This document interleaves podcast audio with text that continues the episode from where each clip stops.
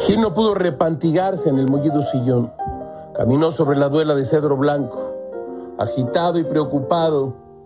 Así vio y leyó una nota de Díaz Camaje en su periódico El País que informa que la organización artículo 19 señala que las constantes descalificaciones de López Obrador eh, son uno de los principales detonantes de las agresiones contra los periodistas del país, así lo pusieron.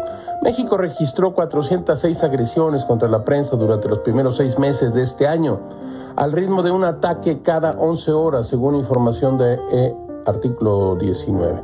Se trata de un aumento del 45% en comparación con el primer semestre del 2019, que ya fue de por sí el año más violento para los miembros de los medios de comunicación en la última década, con 609 periodistas agredidos.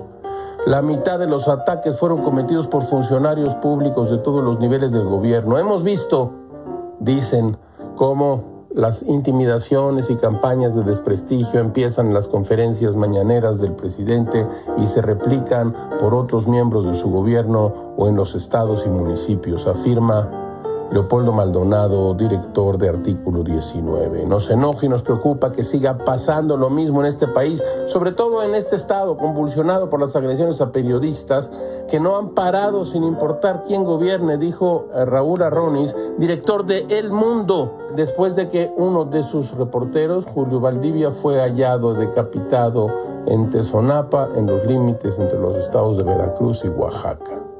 Todo es muy raro, caracho, como diría Ramiro de Maestro. La libertad no tiene su valor en sí misma, hay que apreciarla por las cosas que con ella se consiguen.